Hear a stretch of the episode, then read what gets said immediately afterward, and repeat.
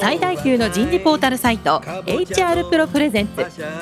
楠田優の人事放送局有名企業の人事にズバリ聞く。年間数百社の人事を訪問し続けている人事のスペシャリストでありシンガーソングライターとしても活躍する HR エグゼクティブコンソーシアム代表の楠田優が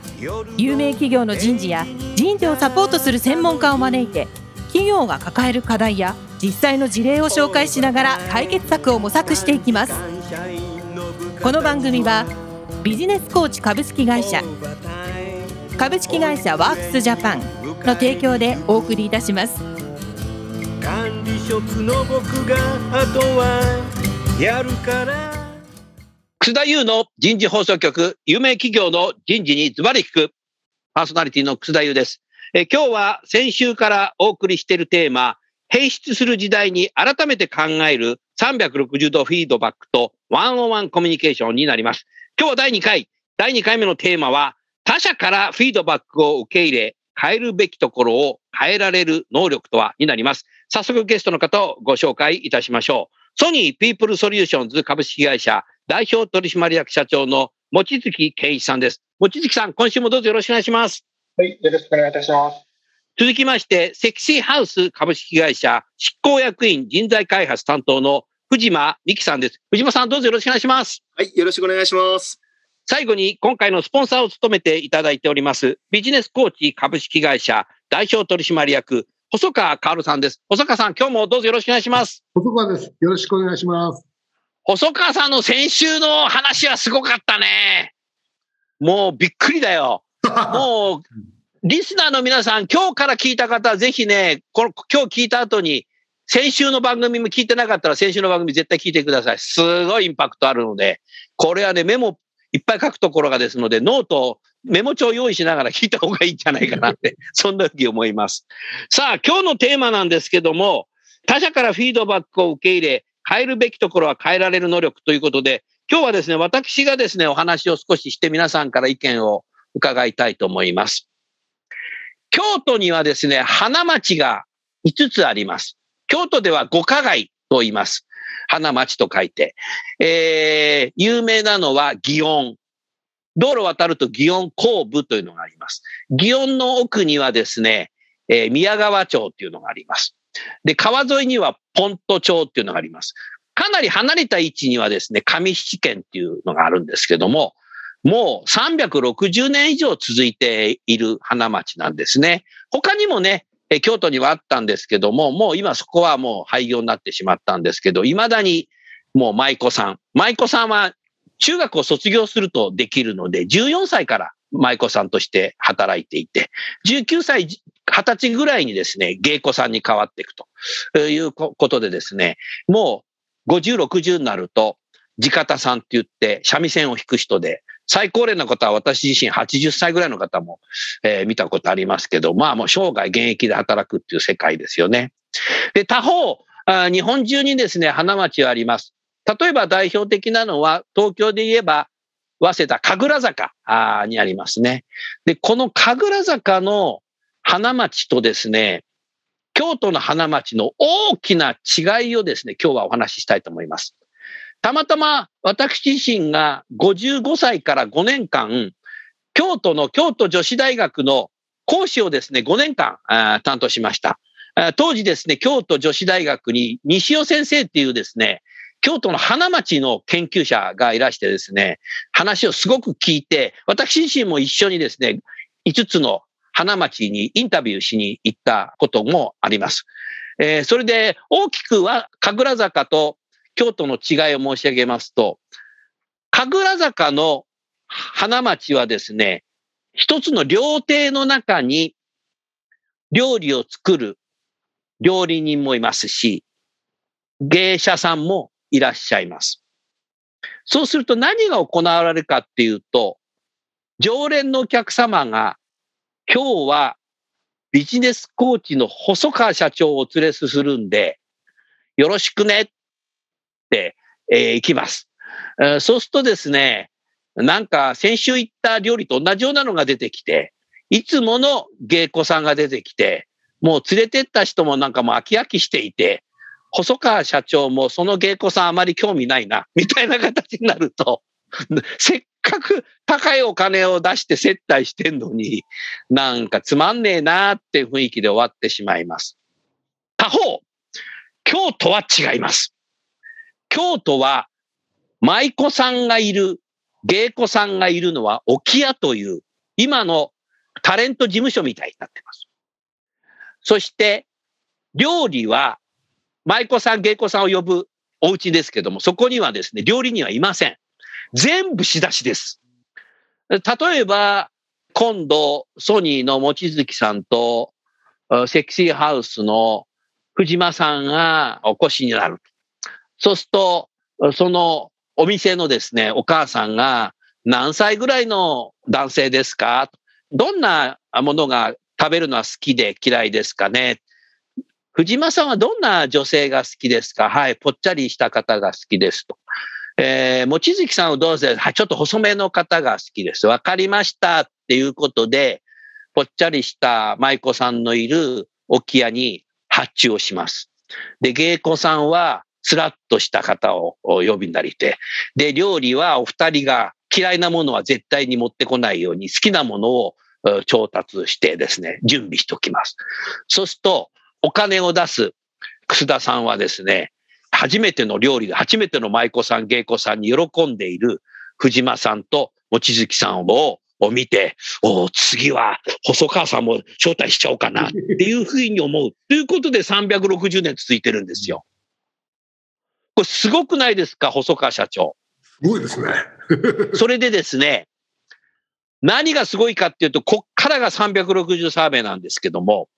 舞妓さんは14歳、中学を卒業したらできます。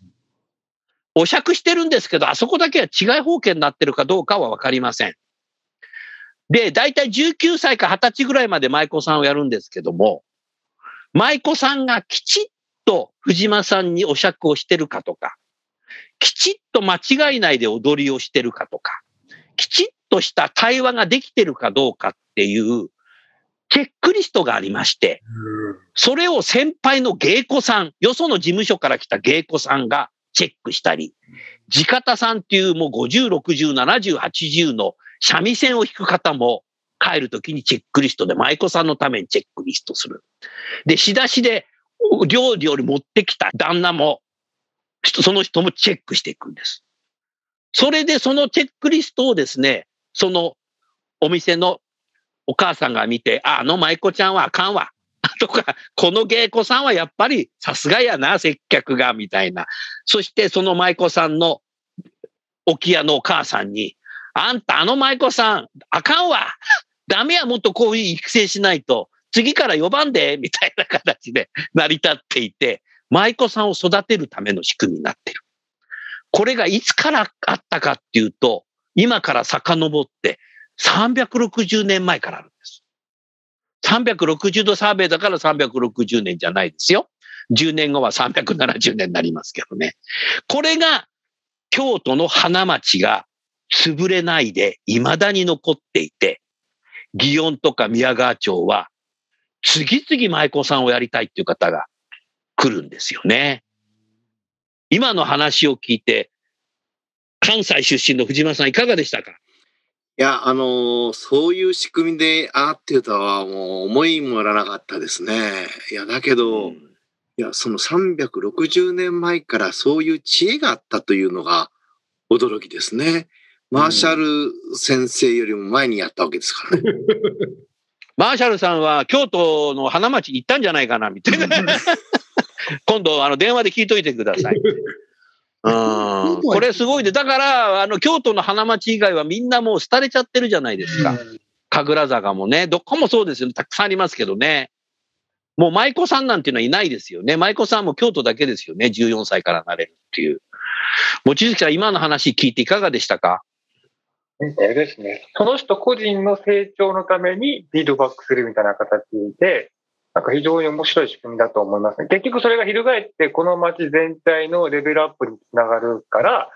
あの、どこの所属事務所に入ってるか関係なくって、なんかこう、やっぱりちゃんとみんなが成長しないと、やっぱりこの祇園の、なんていうか、クオリティにかかるみたいな、その、皆さんが背負ってるブランドが祇園っていうのと、それぞれの所属事務所のタレントさんが皆そのために協業してるみたいなイメージを浮かべました、今聞いてて。うん。西尾先生はですね、あの、神戸大学の加護野先生の門下生なんですね。はいはい藤間さん知ってるでしょ？もうアップゲンでお世話になってます。加護野先生はもう名誉教授ですよね。経営学じゃ有名な方です。で、加護野先生にこの話をしたらね、楠田さんね、京都花町はもう一つね、重要なのが忘れてるよ、あんたって言われたんですよ。何かっていうと、アウトソーシングの原点だ。なるほど。さすが経営学だなと思った。あんたは人事だから360度のことで一生懸命僕に説明してて、それはそうなんだけど、経営学ということでは、アウトソーシングだよ。ちょうどその頃ね、人事も BPO だとかシェアドだとかっていうのが少し時代が増えてきた時だったので、切り出す給与計算とかっていう時代だったので、見事人事もそうなってるでしょ？って言われましたね。だからやっぱり360年前からそういうようなアウトソーシングが成り立っていて、京都は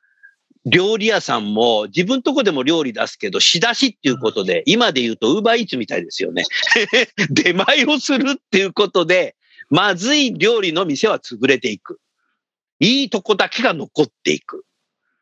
きちっと教育された舞妓さんだけが残っていって、芸妓さんになっていく。でですね、よく調べると、舞妓さんっていうのは、置屋の母さんから着物を買ってもらったり、三味線習ったり、踊り習ったりするので、どちらかというと、どんどん14歳、15歳、16歳、17歳って、能力が上がっていくので、職の資格制度だなって僕思ってるんですよ。それで、芸妓さんからはですね、あれは芸妓さんは独立しなきゃいけないんです。自分で着物を買わなきゃいけない。自分で三味線を習ったり踊り習ったりしていかなきゃならないんで。だからそっからはね、完全にね、ジョブ型というか、成果主義型に変わるんだなっていうのは僕は過去の先生に、ですよねって言ったら、そうそうって言った。そうそうしかフィードバック来なかった。でも、で、で、でもね、そういうのがもう脈々として、細川社長残ってるんですよ、京都。この話すごくないですか？すごいですね。うん。素晴らしいと思いますね。うん。でも、舞妓さんは14歳から19歳だから、きちっと沖屋のお母さんの言うことは聞きますね。やっぱりアメリカのすごい社長だと話聞かないっていう、マーシャルのね、先週の話とはちょっと違うなと思いましたけど。つまり何かっていうと、360度サーベイはエグゼクティブのみならず、若年層、20代の若年層のオンボーディングにも僕は使えるなって最近思っているんですね。特に20の新入社員はオンラインの入社式だったりとか、ほとんど会社に来てないんで、どうのこうのっていうことで、じゃあ寄ってたかってみんなで育てよう、オンボーディングだっていうふうに言ってるけど、オンボーディングで360度フィードバックしたらいいんじゃないかと思っています。それはなぜっていうと、14歳、15歳の人だってフィードバック受けながら、みんな成長してってるので、20代前半だってそうは変わらないんじゃないかなっていうふうに思うわけですよね。その辺、望月さんいかがでしょうか？ご意見として感想。うんでも今の若い人って確かにおっしゃる通り、えっと、フィードバック求める傾向ありますね。あ、あるんですあかると思います。私が直接仕事で接点があるあ若い世代たちも、なんかこう、あ明確にそのフィードバックくださいというわけじゃないんですけど、どうですか？みたいな、なんていうのかな。ななんかこう、で、それで一言二言し返すと、あの、それは、あの、なんか糧にしてるなって感じることがあります。うん。藤間さんいかがですか？そうですね。私、あの、本当に会社で、そう、若い人との接点、そう、今ないんですけれども、いいねの世代っていうのは、あの、フィードバックというう認識や彼らないんでしょうけれども、何か返ってこないと寂しいっていう思いはあるんじゃないかなとは思いますね。若いひょっとしたらレコグニッションっていうか、その承認欲求みたいなところにまだ近いのかもしれないですけど、なんかそのいいねなんだけど、なんでいいねって思ってくれたのか、なんでいいねをしてくれたかったのか知りたいっていう欲求がちょっとこう、あの、単なるリコグニッションじゃなくて、プラスみたいな形でフィードバックに近くなってきてるかなっていう気はしますね、お金うん。で一つ、あの、この前、あの、えーちょっと聞いた話なんですけども、ただ、あの、若い世代、まあ、Z 世代の人って、あの、仲間は、仲のいい、限られた人しかくっつかないという、あの、その Z 世代の人が言ってたんですね。それから行くと、フィードバックというより、あのね、望月さんがおっしゃったように、承認が欲しいだけで、ネガティブなフィードバックをもらうと、その人には近寄らないみたいなところが、あの、あるかもしれないです。あの、社会人になったら、それはもう社会人としての、あのね、あの、鍛えられるからそういうとこないかもしれないです学生の間は、うん、そんなとこあるような気もしますね。うん。あのーいろんなセミナーを出たときに、あの、企業の学生のインターンシップの内容をいろいろ聞いたときに、インターンシップを受けた学生に人事の人が一人一人にね、フィードバックをするそうなんですね、最近は。それをね、学生も求めるらしくて、そういうのがすごく今、インターンシップでも重要になってると言ってます。ですから、ちょっとね、時計を戻すとですね、1年間になんか MBO の振り返りとか、そういう面接の時しかね、上司と部下が喋らない時代も少しややあったと思うんですけども、そんな半年前のことをフィードバックしても、今の若い人たちは、え、そんなの半年前に言ってくださいよって言うそうです。そういうことでやっぱり結構頻繁にね、コミュニケーションを取り上げるってことは、今ね、話を聞いてて、日々やっぱり上司と部下でワンオンワンをやること自体っていうのは、ここで重要なのかなっていうふうに、そんなふうに思いましたね。うん、なるほどな。細川さん、はい。今の京都の話を聞いてて何か感想、ご意見ありますか？あの、やはりやっぱり改善し続けるってことがすごく重要ですよね。なるほど。うん。やっぱり、あの、じゃあ改善する目的は何かっていうと、マーケットですよね。うん、お客さんが何を求めてるかっていうことを考えて改善すると。うん、それも自分のその置き屋だけではなくて、はい、いろんなその専門家の人たちが来て、そういうフィードバックすると。それ改善してますよね。そうすると、そうですよね。360年でも、えー生き続けると。うん、これは大学、ある大学の先生に聞いたんですけど、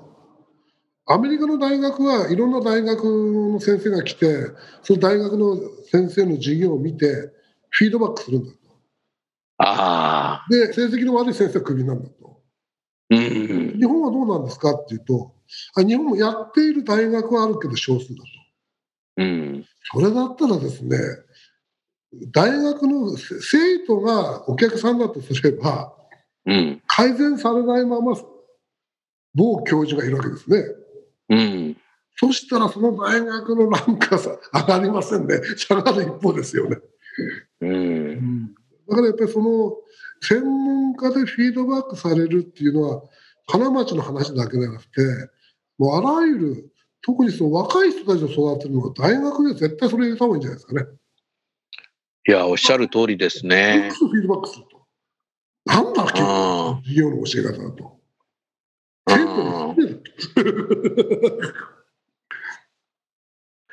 あのー近年大学での課題がね、2020オリンピックに向けてっていうこともあったのと、授業のスタイルを変えなきゃいけないっていうことでですね、従来例えば大学は90分授業でしたよね、私たちの時代は。それをね、100分授業にしようっていう風潮がすごいあったんですよ。で、今100分になったとこもあるんですけど、教授会に通らない大学もあるんです。うんで、なぜそういうニーズが出てきたかっていうと、今は結構学生とインタラクティブにやる先生も若い人たちが増えてきたんですよ。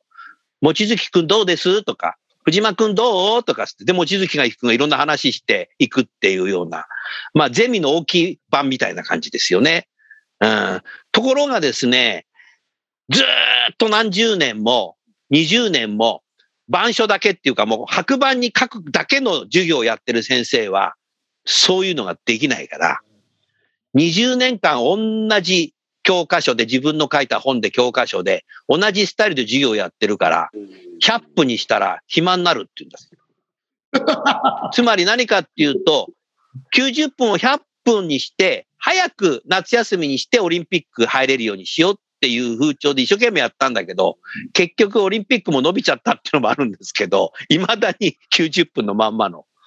大学がありますね。だから最近ですね、大学のキャリアセンターの方と仕事するケースが多いんですけど、お宅の大学は100分ですか、90分ですかって聞いたときに、あ、どのレベルの先生がいるんだなっていうのがそこで分かっちゃう。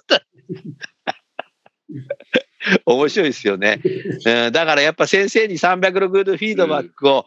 教授会であげるだけじゃなくて学生からフィードバックもらった方が変わるんじゃないかなって今思いましたね。この番組結構大学のキャリアセンターの方、旧帝大の方とか上位校の私立のキャリアセンターの方も聞いてるので、楠田先生、ああ言っちゃったとかって 言われるかもしれないけど、結構そこ重要ですよね。やっぱりフィードバックってやっぱり辛いですけどね、された方は。イノベーションを起こすきっかけにはなりますからね。イノベーションを起こすきっかけにはなる。そうだね。まあちょっとこれはあのオブラートに包んで言いますけど、ある世界的な銀行の若きエースにマーシャルがエグゼクティブコーチを行ったんですね。しかし、アンコーチャブルで。私は問題ない、完璧である。わお。で、全くコーチングにならなかったらしいですよ。はい。で、その銀行が破綻して大変な、世界的に大変になった。うん。まあ、そこまでにしておきましょう。だからそういう人がトップになった時に、続きは、続きは、あの会食の時で、会食の時、続きは会食で。だからそういう人がトップになった時に、本当に影響を及ぼしますから、その会社だけでなく、社会に。それってなんかまるで裸の王様みたいじゃないですか。いや、だからやっぱり完璧だと思ってる人がいるんですよ。いるんだね。超一流大学をいい席に収めて、うん。素晴らしい会社でトップで。一度も失敗したことない。うんおーいや、家庭はわかりますよ。家庭生活はわかりませんけどね。ああ、お母さんに電話したかったね。だから、あの、ただマーシャルは、フィードバックっていうのはあまりにもやっぱりこの劇薬ですからね。フィードバック劇薬ね。だフィードバックする人、だから、例えば望月さんみたくすごくあのスマートで優しそうな感じだったら、望月さんなんか、あの、アドバイスくださいよとか、フィードバックくださいよっていう人もいるかもしれませんけど、うん。人に誰もあのフィードバック求めませんからね。あ でそういう人にガツッて言われると、今の若い人って子供の数少ないから、結構こう喧嘩もしたこともないっていう世代の人たちも多いので、やっぱりショック大きいわけですね。だからマーシャルがやっぱり推奨しているのは世界中に、フィードフォワード、おフィードフォワード。フィードフォワード。自分がさらに素晴らしいリーダーになるために、どういうような改善をしたらいいでしょうか。自分から、クライアントが自分から周囲の人たちにアドバイスを求めるのがフィードフォワード。おい、そうなんだ。ええそれでは、細川さんうん、ここで楠田さんに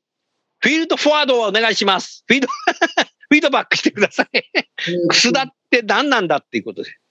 楠田先生に人の話を聞けっていうのは、えーっと、これはちょっと難しいかもしれませんけど、楠田先生のねえからな詳。しく、素晴らしく、あの、あの、H に飛んだコメントは最高なんで、ここをうんと伸ばしてください。H にどんなコメントを。あ、そうですか。素晴らしいです。あありがとうございます。ユーモアもね、素晴らしいし。ここ嬉しいな。皆さんを喜ばして勉強させてください。ありがとうございます。望月さん、あのー藤間さんね、少し話それるんですけども、マーシャルさんに、その電話でですね、私がインタビューしたときに、これ過去のラジオ番組でも聞けるんですけども、ネガティブなリーダーと、ポジティブなリーダーといたときに、ネガティブなリーダーってどうなんですって話したら、すげえなと思ったんですけど、私の名前はマーシャル・ゴルド・スミスです。私はイエス・キリストではありませんって言った。だから、やる気のないリーダーには聞かない、あの、仕事一緒にしないって言ってた。うん、イエス・キリストはね、やる気のない人を助ける。すっげえ、すっげえ、あれがもう、ねえ、すごかったですよね、あの時ね、細川さん一緒にいましたけどね。マーシャすごくあの、ジョークが面白いですからね。ジョーク面白い。僕もジョーク言うけど、それ以上すごくて、すごい楽しいですよね。すごいなと思った、この言い方。最近僕もそれ使ってるんですけどね。なるほどな。だから、できるリーダーとしか仕事をしないって言ってましたよね。やる気のないリーダーとは仕事したくない。それはキリストの仕事だっつって。受けのないリーダーっているんですかね？まあだから変えようとしないとか、うん自分のことを。無理ですね。まあ、だから自分を全く、自分はパーフェクトなんだよ。もあ、そこで、そこそこ。問題がない。こういう方っていうのは、誰かに何かを教わって、これかって思った経験って持ってらっしゃるんですか？自分で独学していくす、すごい馬力はあると思うんですけど、すぐリーダーにラーニングアジリティが必要とかっていうことを、ちょっと今ふっと思い浮かべたんですけど、誰かに教わることで気がついたっていう原体験を持ってないと、これは自分よりも詳しい人がいるかもしれないから聞いてみようっていうのは、なんかそういう体験を持ってないと、多分、そういう疑念すらなくて、さっきおっしゃってた、やっぱり自分は完璧、自分は何でも分かってる。とにかく、あ白状させれば全部俺が判断できるんだって思っちゃう思い込みがあるんだけど、なんかそう誰かに教わって、なるほどって思った体験がある人って、やっぱりどっかでそれを自分のそれを疑って、待てよと。ちょっと他の人に同じ話を聞いてもらったらどう受け止めるかっていうのを聞いてみて、それでその人と会話してみようかとか、なんかそそういう、なんかちょっとわかんないですけど、何言い出したかわからない。ラーニングアジリティってそういうことなのかなとふと思い出したんですよ。まあ、あの、我々コーチングの世界では思考の枠の硬い人っていうんですよね。思考の枠思考のあ枠の硬い人。ああ。あ、なるほど。まあ、あの、あ、なるほど。いいですね、その言葉。あ先生、鷹の花ですよ。あ、なるほど。鷹の花。鷹の花自分が完璧だと思ってるじゃないですか。はい。全然人の意見聞けませんよね。うん聞かないねお。父さんともお兄さんとも奥さんとも息子さんともね。うんだああいうふうになっちゃいますよね。みんな離れていっちゃいましたね。みんな離れてっちゃったね。僕思考の硬い人ね。珍しいですよ。わかりやすいエピソードですね、今の。最後にね、先週、細川さんがマーシャルとの話の中で、すごい面白い話をされていたので、奥さんに電話したり、お子さんにしたりした。日本でも細川さん同じようなことをね、私直接聞いたことあるんですよ。ある大企業の執行役員人事部長のところに訪ねたときに、こんなことを話していた。うちのね、グループマネージャー人事のが、今まで部長まで360度サーベイの非評価者になってたんだけど、今年から社長に言っちゃったみたいで彼が、役員も全員非 非評価者やっちゃい、やりましょうよって言ったら社長がやれやれっていうことで、なんか初めてやったみたいです。それで執行役員人事部長も初めてですね、非評価者としてやってですね、フィードバックの画面がこう見えたらしいんですけど、一瞬ムカついたんですって。これ絶対同期入社のあいつだぞっていうことで。で、もう夕方だったんで、内線で彼のに電話して、なんとかくんいるって言ったら女性が出て、あ、もうお帰りになりました。わかった。ガチャって聞いて、ちくしょーと思って、プリンターでプリントアウトしてですね、こう見て、もうぐちゃぐちゃにしてポケットに入れて、一人でなんか居酒屋行って飲んだらしいんですよ。で、ベロベロになって家に帰ったら、奥さんが、あんたどうしたの？って言って、すごい酔ってたから、なんかあったの？って言ったら、これだよ、これってポケットから出して、パッってそれを見したんですって。そしたら、ずーっと奥さんがね、時間かけてずーっと全部見てくれて、最後に、あんたなんかこんなものよって言ったんだ。その瞬間に本人から聞いたんですけど、酔いが全部冷めちゃって。次の日会社に行った時に、内戦で、なんとかがいる？ってなんとかが出て、そういえばさ、あの360サーベイのフィードバックありがとねっつってガチャンって来たって。これ、それから何日か後にその執行役員に聞きに行ったんですけど、つまり、楠田さん、360度サーベイは役員にもやった方がいいみたいだぞとかつって、俺反省しちゃったよ、みたいな。俺でもね、よ夕方ね、あいつに会った時、多分、あ、いたらね、帰ってないでいたらね、お前頼むぞ、俺だって家族がいるんだから。とかさ、こんなこと書かれて、お前社長に見っかったらどうすんだよ、お前とか、勘弁してお前同期なんだからさ、とかって 言うとこだったけど、何も言わないでありがとうね、つって。ここれ面白いと思いません？素晴らしい。だからやっぱりね、360サーベイは今度やっぱ家族も入れた方がいいよ。子供とか、親戚とか。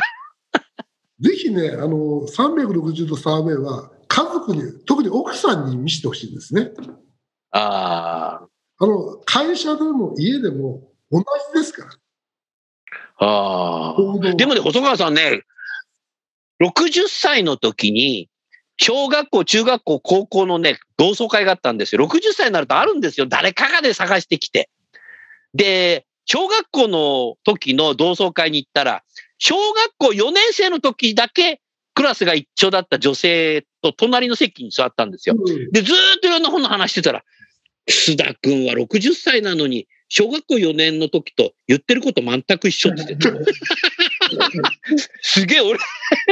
進化してない。女性ってすごいそういう行動とか言動とかさ、小学校4年の頃の覚えてんだよね。小学校4年って10歳ぐらいでしょ？そうですね。?50 年経ってんですよ。やっぱ本質を見抜くのが女性すごいのかもしれませんね。人の本質を。そういう意味で女性の方が人事向いてんですかね。あ 一理あるよね。あんまり女性だから男性だからって言い方は良くないけど、多分科学的ではないけど、あーってうなずいたぐらいだから多分そう思う。男性って小学校4年の時周囲のさ、女の子とか男の子なんか見てないよね。女性は見てるんだね。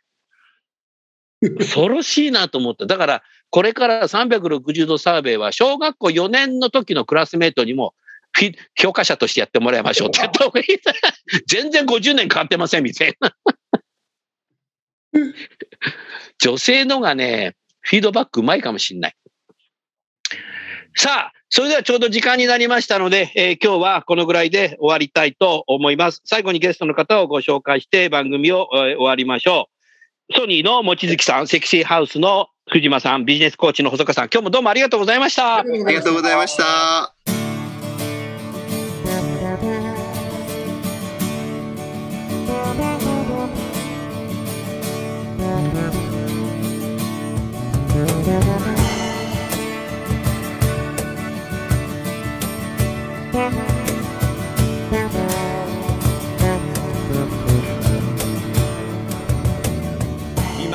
今日のお話はいかがでしたか？楠田祐の「The Times Will Change。時代は変えられる」とともにエンディングといたします。この番組は日本最大級の人事ポータルサイト HR プロのウェブサイトからもお聞きいただくことができます。HR プロでは人事領域で役立つさまざまな情報を提供しています。ご興味がある方はぜひウェブサイトをご覧ください。この番組は人と組織の生産性を高めるビジネスコーチ株式会社。企業の人材採用支援キャリア支援を通じて人と企業の持続的な成長と価値創造に貢献する株式会社ワークスジャパンの提供でお送りいたしました。